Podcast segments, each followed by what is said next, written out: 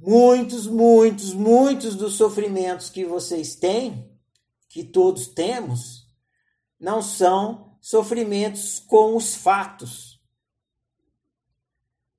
São sofrimentos simulados, com o que você imagina sobre os fatos. Então você vai ter uma entrevista de emprego, você já começa a ficar desesperado. Por quê? Você está na entrevista de emprego, é amanhã a entrevista.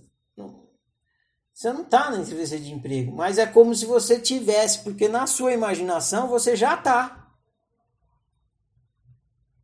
Você tem prova amanhã, você já está angustiado com a prova. Mas já, você está na prova de fato? Não, é amanhã. Então, cadê a prova?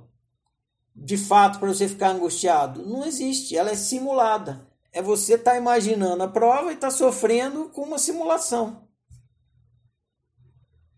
Você pode simular tanto, tanto e sofrer tanto que você vai parar no hospício.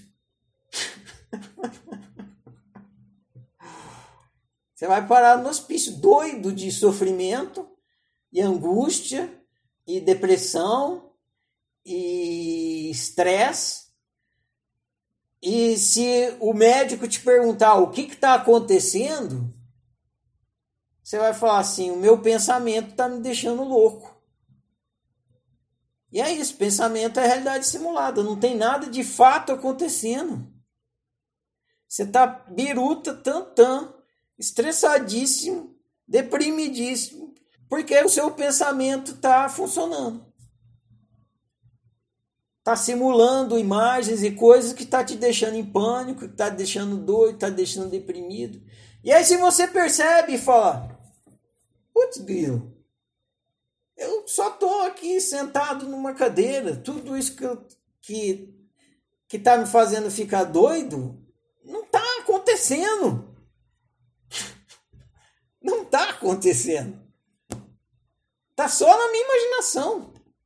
Aí você relaxa. É mesmo, não tem nada acontecendo, eu só tô aqui sentado. Por que eu tô tão estressado com a prova de amanhã?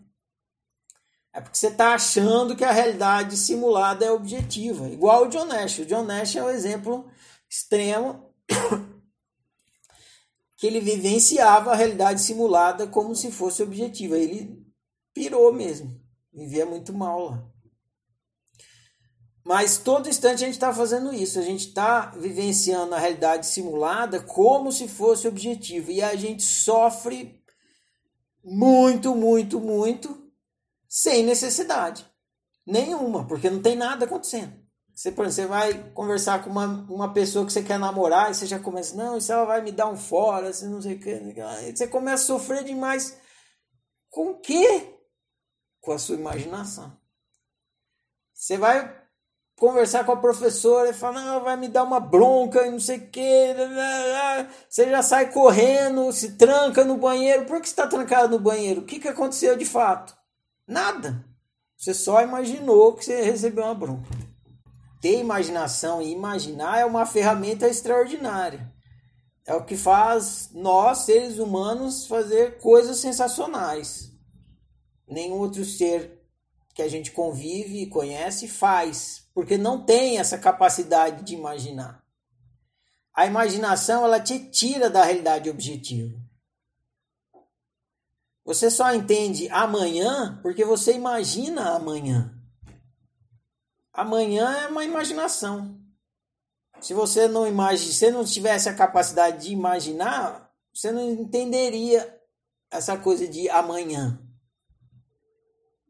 Você só entende amanhã porque você imagina isso que você está experimentando acontecendo mais para frente. É a sua imaginação que produz a ideia de amanhã. Amanhã é uma ideia.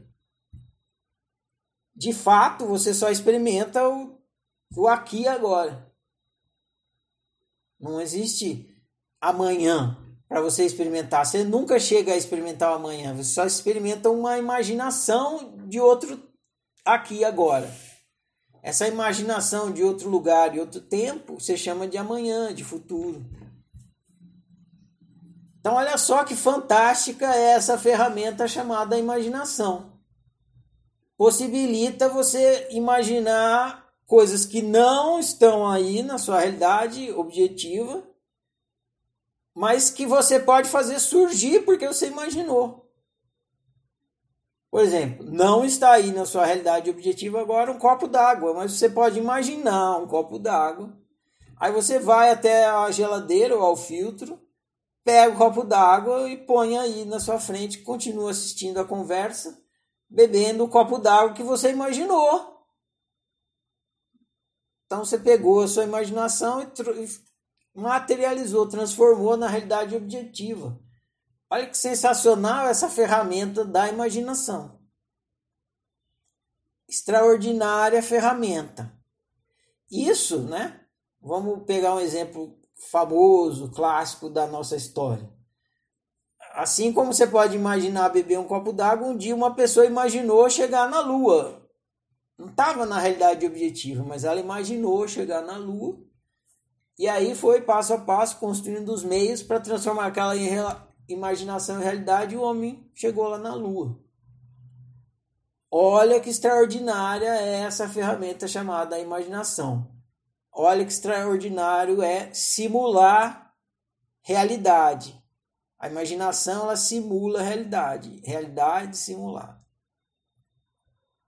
Agora, se você tiver essa extraordinária ferramenta e você tem, não tem como você deixar de ter, não tem como você desligar ela e não souber usá-la ela bem, não souber usar de forma a fazer com que você viva bem, essa ferramenta vai fazer a sua vida um inferno. Ela vai fazer da sua vida um inferno. Por quê? Porque ela vai ficar funcionando e vai ficar gerando coisa que não está ali objetivamente. Só que você, sem discernimento, sem saber como é que funciona a ferramenta, vai começar a acreditar que está acontecendo. E você vai sentir emoções de quem está tendo a experiência objetiva, mas não está. Aí você vai viver em pânico, em crise, em estresse, em taquicardia, em depressão, com coisas que não estão objetivamente acontecendo. Por quê? Porque a sua imaginação está criando aqueles bichos, aqueles monstros. Isso que é os traumas, isso que são as neuroses. É, os traumas, neuroses não estão na realidade objetiva. Na realidade objetiva tem cadeira, cabelo, nariz, óculos, boca, é só isso. Todo o resto está na imaginação, na realidade simulada.